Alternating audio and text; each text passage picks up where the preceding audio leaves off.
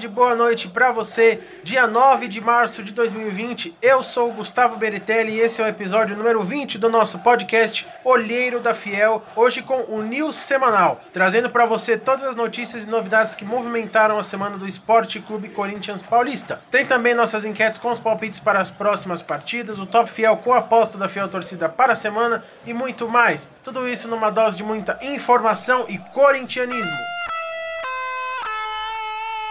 Lembrando, fiel, que estamos no YouTube e no Spotify com o nosso podcast. Então, se você ainda não seguiu a gente no Spot ou não se inscreveu no nosso canal do YouTube, não perca tempo. Assim você será sempre avisado quando nós tivermos novos episódios no ar e não deixe de acompanhar nada do nosso Coringão. Segue a gente, inscreva-se sempre, arroba Olheiro da Fiel.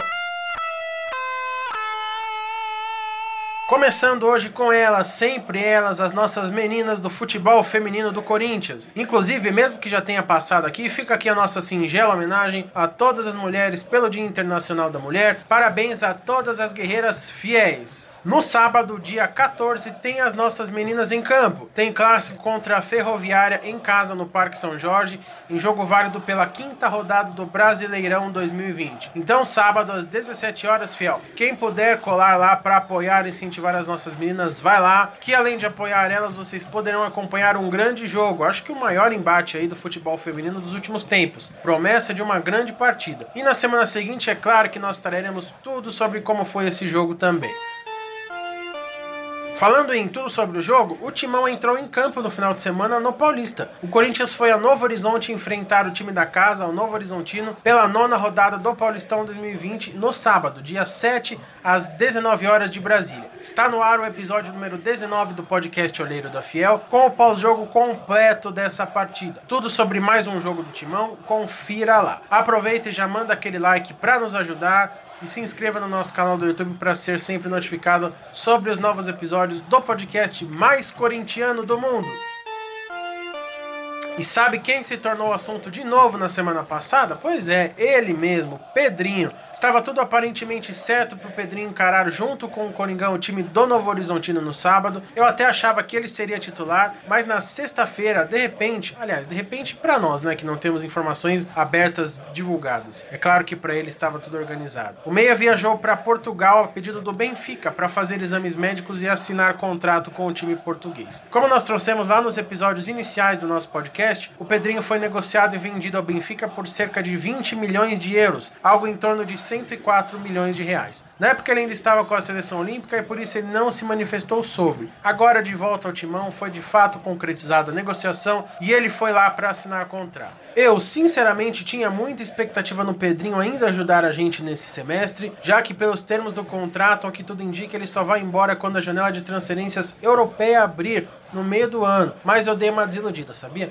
Eu acho agora até que o próprio Thiago Nunes talvez esteja dando uma segurada com o Pedrinho, tirando um pouco o protagonismo dele do time, que tinha até a temporada passada, para o Corinthians não ficar órfão quando ele sair. Afinal, logo menos ele pega as malas e vai embora definitivamente. Claro que isso não quer dizer que ele será colocado de lado, que ele não vai jogar, não é isso mas eu acho que agora ele é um reforço quando estiver em campo e não mais uma peça fundamental. Isso é ruim, porque ele tem qualidade para ser essa peça fundamental, ele pode fazer diferença sendo esse cara, mas também é bom porque já vai dando mais possibilidades do Thiago Nunes achar um time, uma escalação sem ele, talvez, que já possa estar engrenada para a gente não sentir tanta ausência dele no meio do ano. De qualquer modo, desejo sucesso ao Pedrinho, que ele ainda se doe pelo timão enquanto vestido nosso manto sagrado alvinegro. Tem mais uns meses aqui de salário, então bora suar em campo. Só um extra aqui já, um furo direto de Portugal. O menino chegou lá já cometendo gafe na gringa. Que beleza, hein? O Pedrinho tá acertando com o Benfica e chegando lá no aeroporto ele deu entrevista, falou e tal, beleza. Mas ele estava com um boné com uma foto de um leão, que é o símbolo do Sporting, o time rival do Benfica. É como se fosse um gavião aqui do Corinthians. É um leão para eles lá. E ele chegou metendo essa. Que beleza. Claro que não foi nada grave, era só um boné, só um leão, não levantaram polêmica. Mas é uma história aí no mínimo engraçada da chegada do Pedrinho agora em Portugal. Com certeza vai render umas piadinhas por lá.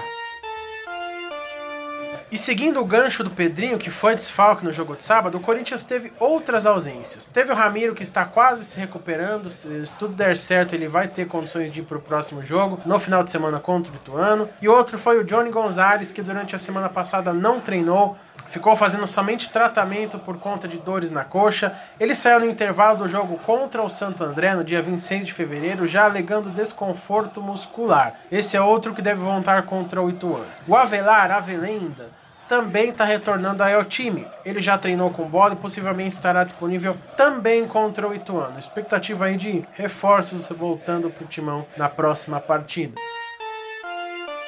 E semana passada teve também uma polêmica em torno de um novo patrocínio do uniforme do Corinthians, mas foi coisa de mídia, foi aquela velha história. Mais uma vez de aproveitar qualquer coisinha, qualquer furo que poderia tomar uma proporção maior. Isso tudo foi porque o novo patrocínio da Homoplata do Timão, Homoplata, para quem não sabe, é uma região aqui do ombro. Pois é, Olheiro da Fiel é cultura e educação também. O novo patrocínio da Homoplata do Timão é da Serasa, que tem um projeto lá, Serasa Limpa Nome. Aí já viu, né? Juntaram com boatos e com algumas informações de problemas financeiros no Corinthians, uma possível crise e tiraram o sarro básico. Mas como eu falei na semana passada, patrocínio é sempre bem-vindo. A gente já teve patrocínios bem estranhos em calção, em coisas que poderiam não pegar bem então não tem razão para levantar essa poeira toda agora. Se for vantajoso para o time, se for uma boa venda de espaço na camisa, uma boa ação de patrocínio, uma boa oportunidade de publicidade, que é a razão de existir patrocínio na camisa, estamos aceitando, estamos felizes com isso. Que venham muito mais aí para o Coringão.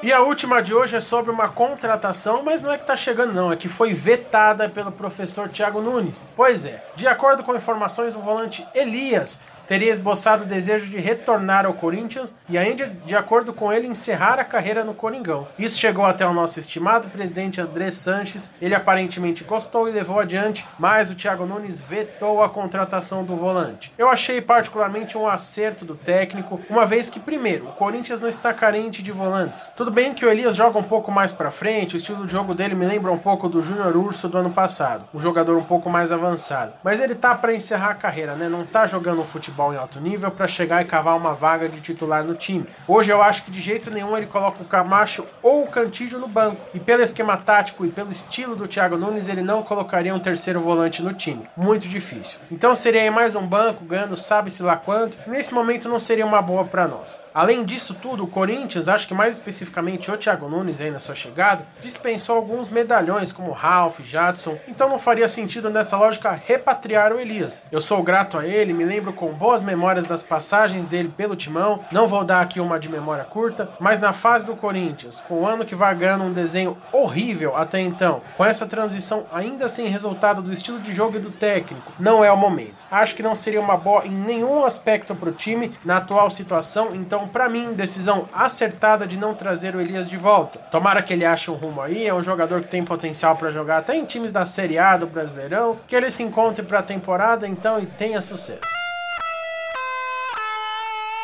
E é isso aí, fiel. Esse foi o episódio número 20 do nosso podcast Olheiro da Fiel com o News semanal. Lembrando que está no ar o episódio número 19, trazendo pós-jogo da partida do final de semana contra o Novo Horizontino. A situação tá bem feia no Corinthians, o jogo de sábado não foi bom. Sintoniza lá e saiba de tudo o que aconteceu nessa partida. E na sequência teremos mais para vocês. Teremos mais resenha com o Papo Reto essa semana com mais uma resenha corintiana para você. Não perca. Tem também enquete rolando no Twitter, tem o Papo palpitômetro com enquete do jogo do próximo final de semana contra o Ituano. Sigam lá, arroba Olheiro da Fiel para participar das enquetes. E sigam a gente em todas as redes sociais para acompanhar tudo isso e muito mais. Facebook, Instagram e Twitter, sempre arroba Olheiro da Fiel. E claro, acompanhe a gente no Spotify e no YouTube com o podcast. Siga a gente e inscreva-se no canal para não perder nada.